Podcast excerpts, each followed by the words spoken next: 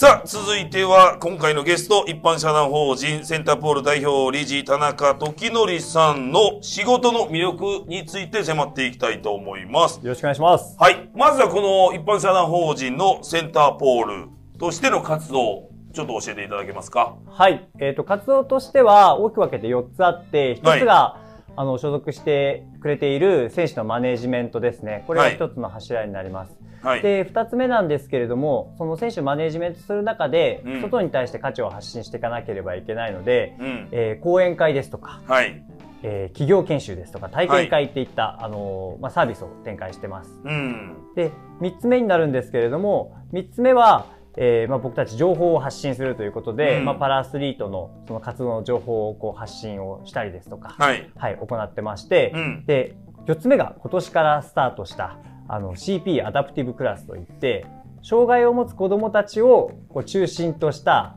あの、定期運動クラスっていったことをやってます。なるほど。まあ、いろいろと多岐にわたるというか、もう、いわゆる大会を作るようなこともしたりとか、そういう運営もしたりとか、はい。すべてのことを、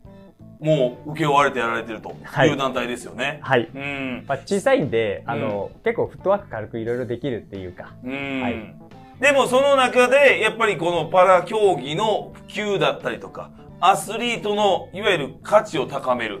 具体的にはどういう動きをしていきますか？はい。えーっとですね、まあ、2015年に、まあ、本格的にパラスポーツ選手の支援を始めていったんですけれども、はい。まあ、ただ純粋に競技活動をしている選手を企業さんがお金を出してスポンサーって難しいと思うんですね。なるほど。なので、まあ、彼らにしか伝えられないことだとか、まあ、彼らのメッセージがこう伝わって、まあ、一番インパクトあるところがどこだろうなと思った時にあのちょっとオリンピック・パラリンピック学習ということであの東京都の学校を中心にあのそのオリパラについて学ぼうっていったあの機会が増えてきたんですね。なので、まあ、僕たちあの選手がいてこう話とかこう交わる機会があるプラス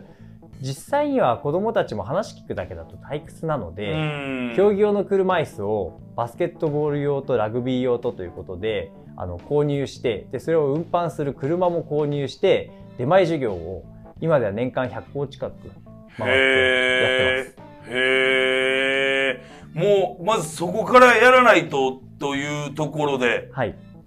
最初はやっぱり飛び込みで営業されたりとか、やりませんかっていうところからのスタートだったりしたんですか？はい、そうですね。なので、もう何も実績がないところからだったんですけれども、まあ、ただうちの選手たちは競技成績だったりとか、はい。活動している内容はもう申し分ない選手がいるので、うん。その、まあ、経験してきたことをちゃんと言葉に伝えてストーリーをこう作って、まあ、一つのコンテンツにしていくのと、プラス、プラスアルファで、まあ、僕たちにしかできないこの体験会プランっていったものも提供していくと、すごいあの学校の先生も含めて喜んでもらって、うんはい、今ではいろんなあの東京都以外の学校さんからもお声かけいただけるようになったりもしてますね。なるほど。なんかいろんな田中さんがどんな仕事をしてるんだろうっていうのを想像していくと、最初はだから、車椅子を買いに購入するしに行くところだったりとか、うん、そういうところの姿がはい頭に浮かびますけども。でも、やっぱりこの一般社団法人という団体を運営していく意味では、最初やっぱり資金が必要じゃないですか。資金必要ですね。このあたりはどういうふうにして、はいこの活動資金を獲得したというわけじゃないですけども、はい、はじめ捻出されたんでしょ銀行お金貸してくれなかったんですよ。お金貸してくれなくて、まあそれはそうですよね。右も左もわからない。はい。とりあえずただ、あの、まあ、お宅の会社が、まあ、何年か生き延びたら、じゃあまた話テーブル乗っけますっていうことで言ってもらって、まあ、なんとか、まあ、2年ぐらい生きながらえて、で、生き残りましたと。融資してください。で、えー融資してもらって、で、うんそのお金を握りしめて、うん。まず車を、あの、ローンの契約で、はい。して、はい。で、まあ、車椅子を購入して、ただ、あの、バスケットボール用の車椅子も新品で買うと1台大体30万円ぐらいして、はで、ケチャップさんもよくご存知なんですけど、はい車椅子ラグビーの車椅子って高いじゃないですあ。か。めちゃくちゃ高いんですよ。もう、ね、3桁行く時ありますもんね。はい。はい。もう新品で買うと100万ぐらいするんで、うん。でも選手いるので、そのラグビーの選手だけ体験会できないってさせたくなかったんですけど、はいたまたまインターネットの、えっ、と、車椅子ラグビー連盟、国際の連盟ですね。はい。あの、ニュージーランドチームが古い車椅子を売りに出してるそうなんですよ。だから一番最初始めるとき、車椅子ラグビーは、みんな中古からスタートするんですよね。はい。なので、もう僕たちそれにもう飛びついて、あの、車椅子売ってくれと。で、英語も特に喋れるわけではなかったんですけれども、うん頑張って翻訳してう、ん。メッセージを送って、で、海外のその連盟も、1台売るよとか、そういう感じだったみたいなんですけれども、はいあの、まあ、全部売ってくれっていう話をして、うん。あの、まあ、日本は、あの、まあ、経済的には豊かな国で、まあ、東京オリパラ来るけれども、まだまだ認知が進まないと。うん。でも僕たちこういう活動をしているので、もし僕たちに購入させてくれたら、あの、学校で授業回って、車椅子ラグビーの素晴らしさを選手として伝えて回るから、なんとか全部売ってくれないかっていうお話をして、じゃあ OK って言ってもらったので、あの、ニュージーランドからコンテナで運んでもらって、で、それをまあゲットして、で、学校に回ってっていうことを、はい、車椅子ラグビーやりましたね。はあ、もう最初はもういろんなところに足運んで、はい。ねえ、だから融資してください。その融資が通れば、車椅子を売ってください。海外連絡して、で、その車椅子、競技用の車椅子が手に入ったら、今度学校で授業やらせてください。はい。もういろんなところに、こう足を運んで、もうお願い回りですよおね。願い回りでしたね。はあ。で、それが徐々に、いわゆる経歴となって、実績となっていって、声がかけられるようになってくる。はい。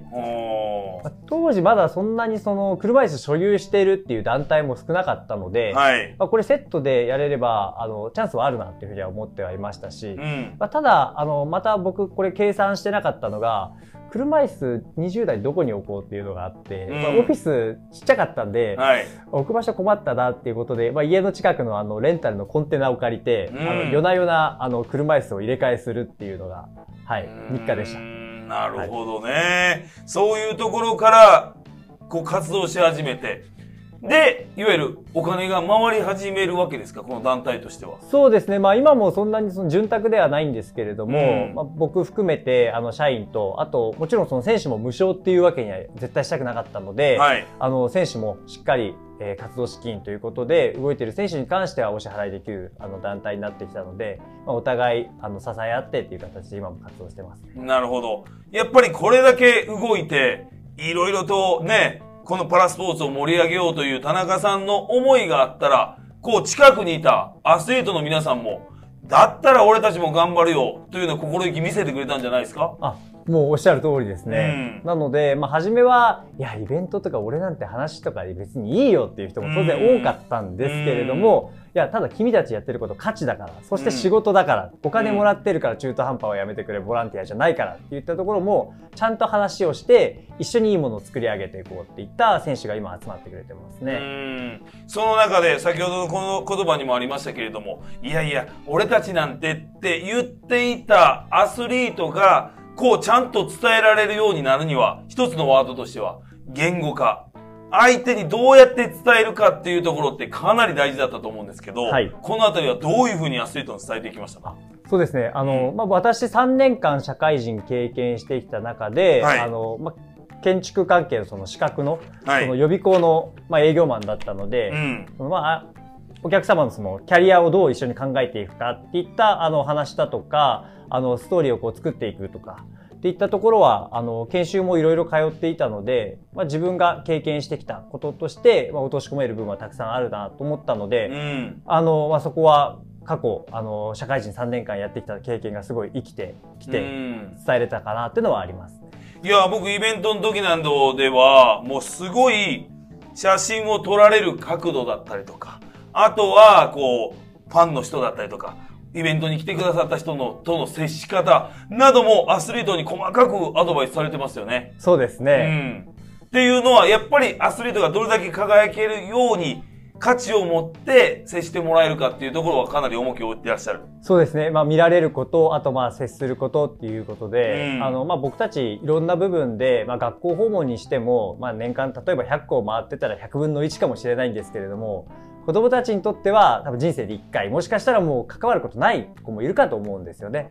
なので、あの1回のあの体験会だとか、あの機会っていうのをすごい重要にしたいなというふうには思って話はしてます。ああ、素晴らしい思い。なんかすごい一人一人のことがちゃんと想像できてらっしゃるなと思うんですけども、それでイベントなどいろんな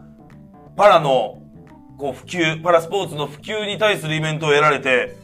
これ、日本財団のヒーローズアワードという、ね、こう、スポーツを通じて社会貢献された方に贈られる、このヒーローズアワード、セント・ボールさん、はい。受賞されましたよね。はいうん。初めドッキリかなと思ったんですけど、うん。まさか、あの、まあ、今年、まあ、もう2020なので去年なんですけれども、受賞された方が、まあ、本田圭佑さんの活動と、はい。日本プロ野球選手会うん。さんの活動と、あとプロゴルファーの有村さんの活動でセンターポールなので、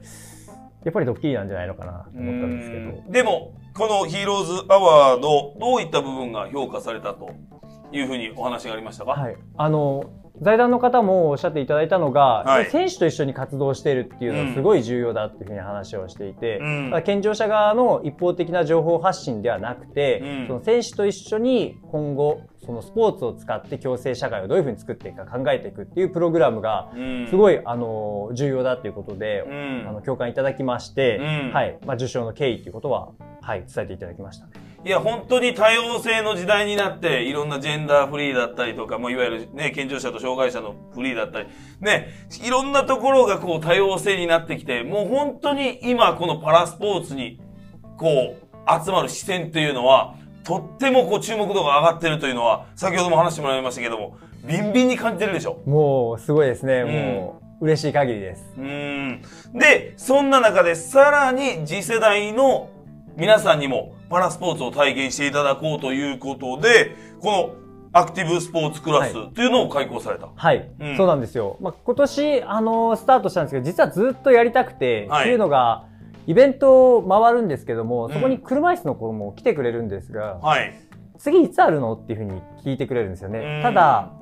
次はいつかな、点々点で止まっちゃってうて、ん。定期的にその子供たちが運動をこうできる場所っていうのが結構限られているんですね、ここにはいあるようで限られているので、まあただ僕たち車椅子あるような選手もいて僕たちスタッフも教えれるようなじゃあ場所と、まあ、お金だけなんとかすれば場所環境を作れるんじゃないのかなっていうふうに思ってスタートして今では、えー去年の5月から始めて延べ実施回数は40回を超えて参加者も延べ人数で400人以上超えてるので。あでそこにはもちろん障害を持っている子どもたちがメインなんですけれども、うん年齢も障害あるなしも何にも関係ないので、うん。本当になんかそのボーダレスなあの場所っていうのをなんかこうスポーツを使って作れてるなっていう気はしてます。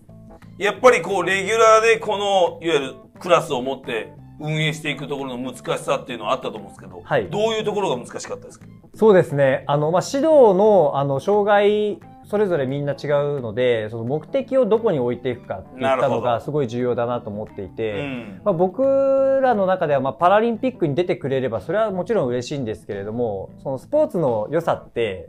アスリートとして活躍するだけじゃなくてコミュニティとしていいあの、まあ、側面なんかもあったりするので、はい。その目標設定を、まあ、一人一人ちゃんと把握して、うん。何に合わせた、まあ、無理強いをしないようなうん。教え方、プログラムを作っていくっていうのがあのすごい大事にしている部分でもあります。うーん。だからそこのところばっかり、こう、やっぱり考えちゃうと、なかなか足を踏み込めるような勇気がなかったけれども、はい。だったらもう一回やってみようっていうことはいでやってみて、実際やってみてどうですか？あの子供たちだったりとか、あの参加されてる方のリアクションというのは。いやもう本当に良かったです。で、うん親御さんからももうこういう場所を待ってたっていうふうに言ってもらっていたので、うんあの、すごい僕たち、あの、これクラスは、スタートをもっと早めにしてもよかったんじゃないのかなとは思ったんですけども、まあ、このタイミングでコロナで大変な1年ではあったんですけれども、その、まあ、仕事ではなくて、そのクラス、まずまあ子供たちとかに、まあ、利益度外視のところでそういう環境を作ってあげるっていうところに時間割けたのはすごいいい1年だったなというふうには思ってます。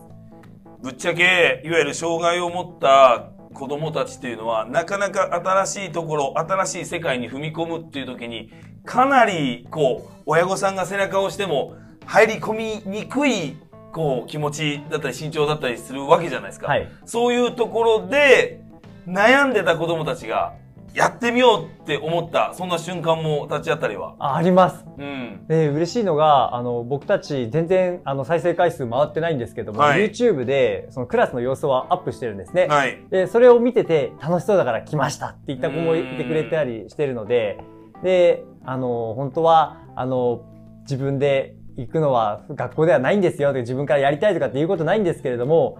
子子供がやりたいって言うんで、お父さんお母さんが連れてきましたっていうふうに言ってくださったりもしてるので、うんあの、まあ、すごい、こういった場所は必要なんだなというふうには思ってますね。いやー僕あのイベントで、あのーいわゆる次世代の子供たちが、障害を持った子供たちが、車椅子バスケなどをやって、いいプレーした時、もう田中さんがもう涙出そうなぐらい、胸ぐっと来てるようなそんな表情を何度か見たことあるんですけど、あありがとうございます。たまんないでしょ。たまんないですうね。まあ、あと同時にね、あの、選手、今年ケチャップさんと一緒に、あの、させてもらったイベントなんかでも、はい選手が、えーその中うんで、ジュニアも一緒に入れてプレーするっていう、なんかシーンなんかも、なんかこう作ってもらって、なおかついろんな人にこう見てもらうっていうのも重要だなと思ったので、うんなんかその、まあ、スポーツを通じて成長する現場に立ち会えるっていうのはすごい幸せな仕事かもしれないですうね。ん。そんな中で、本当に、まあ、まだまだ認知も、ね、低いところもあるし、はい。まだまだ、こう、いわゆる、こう、潤沢な資金があって、イベントが、ね、行えるというような環境じゃないと思うんですよ。けれども、僕が田中さんとイベントの現場でお会いして、お仕事させてるとき、田中さんはいつも元気で、誰に対しても笑顔で、大きな声で挨拶して、とっても気持ちのいい仕事ぶりだなって、本当に勉強させられるんですよ。いえいえ。どういう思いで仕事されてますか？好きです始めてますからね。うんなので、まあ、あの、まあ、僕たちも提供する側でありますし、うん。まあ、例えで言うのであれば、あの、まあ、選手は最高の、その、料理なんですけれども、うんまあ、僕たちもレストラン行くにしても、やっぱりお店の人が気持ちいい接客してくれたら美味しく食べれますし、雰囲気も重要じゃないですか。はい。なので、まあ、僕たちは、あの、まあ、環境を作る、提供するっていったところをこう意識して、うん。動いて、イベントなんかも日々取り組ませていただいてます。だってやっててくっそ悔しいなとか、ムカつくなって思うこと正直あるでしょ。そうですね。でも絶対に顔に出さないから、素晴らしいなと思いますけども。いえいえ。今までこう、その会社立ち上げられて約9年、はいい、ろんなことがあったと思いますけれども、あの瞬間忘れられないなっていう瞬間ってありますか？そうですね。まあ、たくさんあるので、多うん分今僕が持っている、思っている、この今の状況のところで言うと、うん。映画のイベント以前やったことがあって、はい。先日あの、テレビでもあの放送してもらったんですけれども、はい。あの、豊洲で車椅子バスケットボールの映画イベントの上映会やったんですよ。で、パラスポーツって結構その無料で参加できるイベントが多かったんですけど、はい。もうそのイベントは思い切って、あの、もう有料にして参加者集めたんですよね。は400人の映画館の会場満員になったんですよ。それは、あの、すごい価値として認めてもらったなって、なんかその震えた瞬間でもありましたし、あ。嬉しかったですうね。その満席のもう人いっぱいの、はいその会場の光景を見た時はどんなお気持ちでしたか？いや、もう泣けましたよね。パンパンになる映画館って僕もそんなに見たことがなかったので、あはい。の、もう震えましたね、純粋に。うーんだからこのの後の可能性っていうことももちろんなんか感じた、あの、タイミングではもありましたね。うーんそのまあ、東京オリンピック・パラリンピック終わった後もこれだけあの、まあ、人が来てくれてでよかったよって言ってくれるのであれば多分これ価値としてずっとその東京終わった後もあの続くんだろうなって頑張れば続けれるんだろうなっていうふうには思いました。田中さんがよくこの価値っておっしゃってる部分っていうのはやっぱパラスポーツパラ競技の価値という部分とそのパラアスリートのいわゆるアイデンティティこう自分の存在価値存在意義っていうところもみんなでこうサポートして作っていかれてるなっていう感じがしますね。あありがとうございます。うんでも本当にあの、まあ、共生社会をこれから作るにあたって、うん。もちろん健常者側が考えていくっていうことも重要なんですけれども、うん障害、まあ、持っている方とか多様性がすごい重要だと思っているので、障害を持っている方もどんどん入ってきてもらうと、そこで価値が生まれると思うんですよね。うんイノベーションはそうやって生まれてくるかなと思うので、どんどんどんどんこう、まあ、スポーツをきっかけにして、社会に対して参加してくれる人たちが増えてくればいいなというふうには思ってます。そうですよね。健常者が側からとか、障害者側からとかだけじゃなくて、お互いが双方に、こう、ね、共有し合えるような、その真ん中にスポーツがあれば、さらになんかこう楽しめるんじゃないかなっていう、そういう思いですよね。はい。い、やー、本当に田中さんのこの周りっていうのは、多分みんなこう、